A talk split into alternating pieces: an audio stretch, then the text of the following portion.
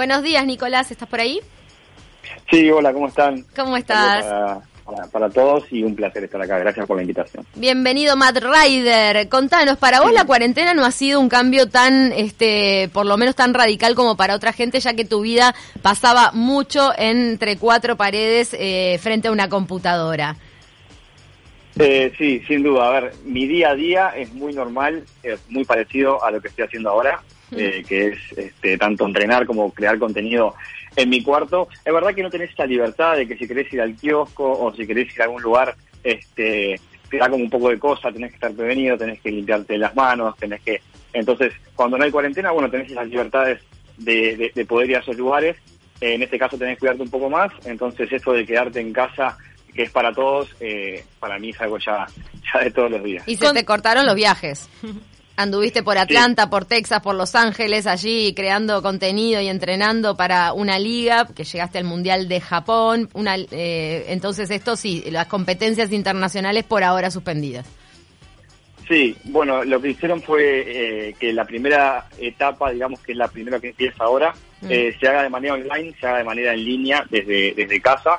Este, están preparando todo para que pueda salir bien, porque la idea de esta liga es viajar, competir allá por el, por el hecho de, de competir, de que los equipos se trasladen, de competir en escenarios, pero bueno, armaron, están armando todo para que se pueda hacer de manera online y, bueno, en este caso no, no se viaja y en caso de que todo se, se solucione, que esperemos eh, pase lo más pronto posible, se pueda, se pueda viajar. Contanos, ¿te, ¿te especializas en algún videojuego en particular?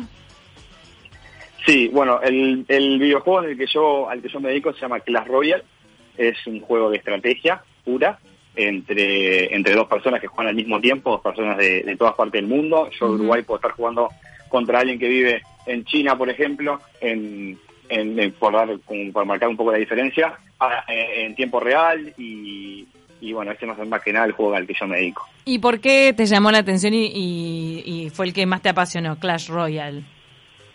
Bueno, la verdad que era un juego que yo jugaba eh, de camino a, estudiar a la facultad, siempre que a la facultad este, me tomaba un ómnibus y, jugaba, jugaba casual, jugando con cualquier persona y tuve la suerte de agarrar el juego del inicio. Entonces esto lo que hizo fue que yo cumpla con todas las etapas hasta que el juego se convirtió en un juego competitivo, en un juego profesional y en un juego donde eh, empezaron a haber equipos, donde empezaron a haber ligas y estuve ligado del inicio y, bueno, y hasta el día de hoy. ¿Se profesionaliza un videojuego cuando empieza a haber premio monetario? Eh, sí, sí.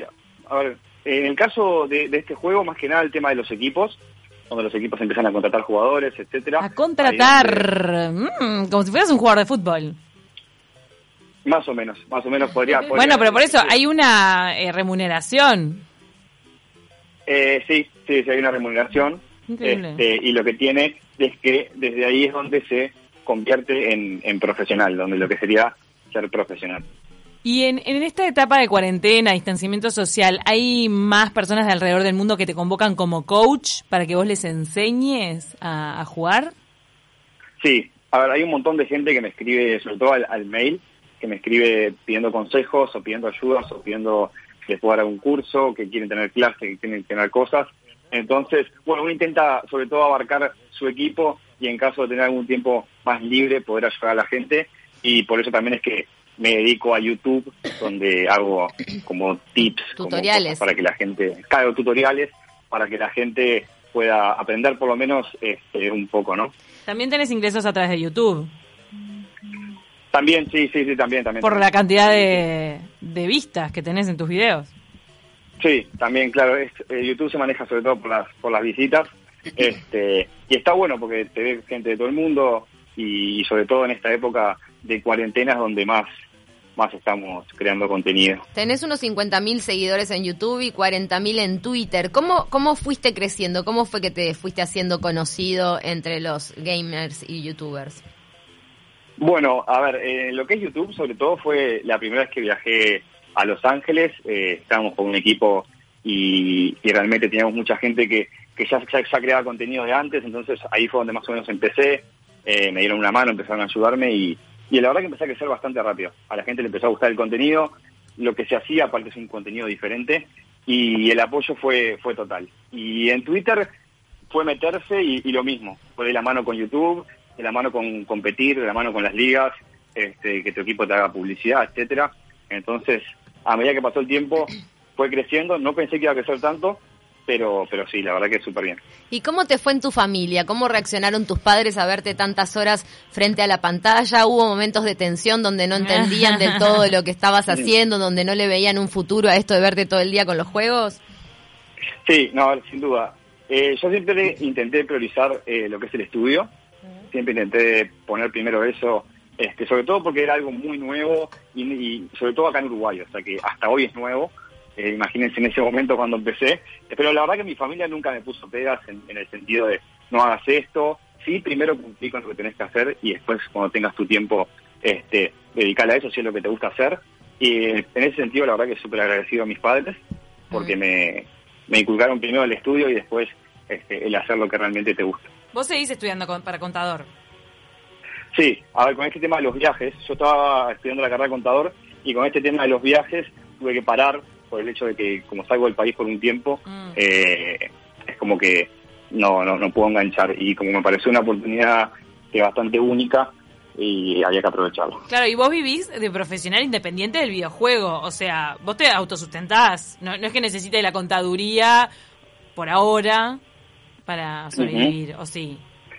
No, no, sin duda. Ahora, en este momento me estoy dedicando 100% a esto, pero como te digo, tengo la, la prioridad de poder terminar mi carrera por el hecho de, a ver, ojalá pueda vivir toda mi vida de esto, ojalá pueda claro, tener otra toda mi vida haciendo esto, pero bueno, creo que eso va a quedar ya para generaciones que están por venir, más que, que para esta, entonces nada, tengo como prioridad terminar la carrera y, y bueno, hacer esto hasta donde pueda. Sos generación bisagra, así que te tenés que respaldar con algo más tradicional. Ahora, ¿qué, qué tips le podrías dar a los padres que tienen en sus casas adolescentes que de repente están muy enganchados con este tipo de vida, con este tipo de actividad, como para distinguir si se trata de una pérdida de tiempo o si es alguien que realmente puede llegarse a eh, puede llegárselo a tomar en serio y a, tener un ingreso eh, a partir de, de los videojuegos? ¿Qué, ¿Qué señales hay? ¿Qué síntomas? ¿Qué tiene que mostrar un adolescente para que vos de repente digas, no, no, este chiquilín realmente es vocacional y puede dedicarse a esto? Bueno, a ver, para el tema de los padres yo le diría que claramente sigan este, lo que hicieron mis padres conmigo, que es primero estudiar, sobre todo acá, este, tenés que estudiar, tenés que formarte y, y sí o sí, cuando tengan sus tiempos libres, dejarlos, dejarlos, si ya hicieron sus deberes, dejarlos jugar, dejarlos probar a ver si son muy buenos. A ver, si la cosa se pasa del límite, obviamente cortarlo, porque a, veces hay que cortar por lo sano, pero si no, en caso de, que tengan el tiempo y lo puedan hacer, que lo hagan porque... Bueno, Ahí se coló otra llamada. Hola, hola. O es que es una señal. Es algún personaje de videojuego que se quiso sumar a la charla. Del Clash Royale, pero nos tenemos, nos tenemos que ir. Está bueno resaltar eh, que en tus redes sociales te llamas Mad Rider en YouTube. Eh, tenés tu usuario. Mira, pones Clash Royale en el mm. buscador y ya te aparece Matt Ryer. Qué impresionante. como, el que sabe más. Protagonista absoluto. Bueno, entonces el consejo que darías a los padres es que obviamente exijan en los estudios, pero que en el tiempo libre dejen que el chiquilín se enganche en el caso de que lo esté, porque puede ser un buen modo de vida para el futuro. Sí, sin duda, sin duda. A ver, está, cada vez viene más fuerte, así que creo que las generaciones que están por venir y las que vienen, este van a tener más suerte que yo, sin duda. Muchísimas gracias, Nicolás Studer, gamer y youtuber, conocido como Mother Rider, y que sigan tus éxitos en la web. No, bueno, muchas gracias, un saludo y, y gracias por invitarme y la oportunidad de poder hablar de esto, que la verdad que se desconoce mucho y está bueno como dar una imagen. Muchas gracias, Nicolás. Y además lo que está bueno es saber que está sufriendo menos que nadie la cuarentena.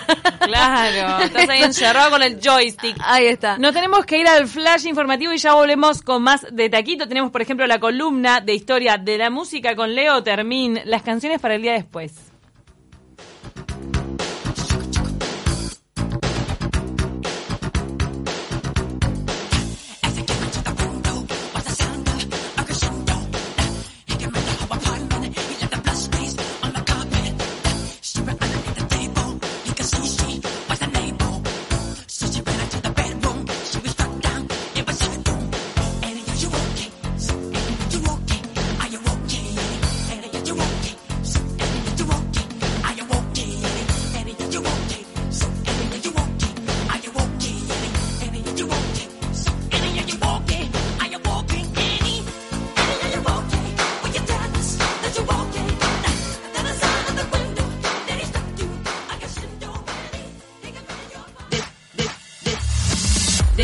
Mañana.